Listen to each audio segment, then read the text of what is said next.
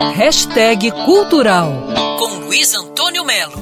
No céu todo azul, mil estrelas a brilhar.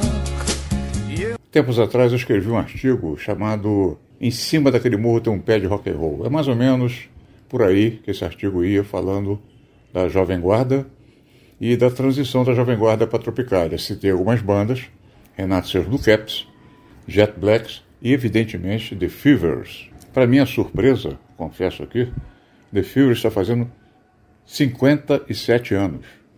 Cinco décadas, vírgula sete, daquele rock and roll romântico de Cuba Libre, Bambolê, Baton Rouge.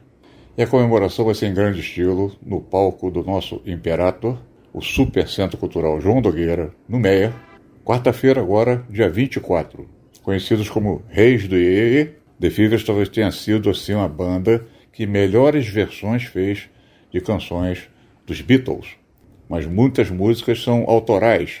Evidentemente que a formação não é só original, tem muita gente lá chamado Fevers Raízes e o pessoal que foi agregando.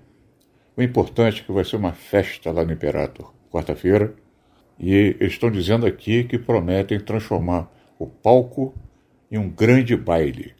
Essa é a característica dos Fibras, baile.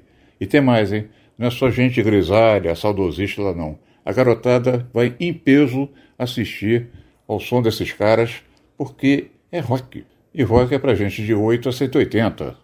O baixista Liber diz aqui que chega aos 57, emocionado pra caramba, pela passagem da Jovem Guarda, pelos bailes, programas de TV, as rádios, ele fala que foi tudo importante para o nosso começo, para a nossa história. The Fevers, 57 anos, festaço do Imperator. Quarta-feira, agora, dia 24.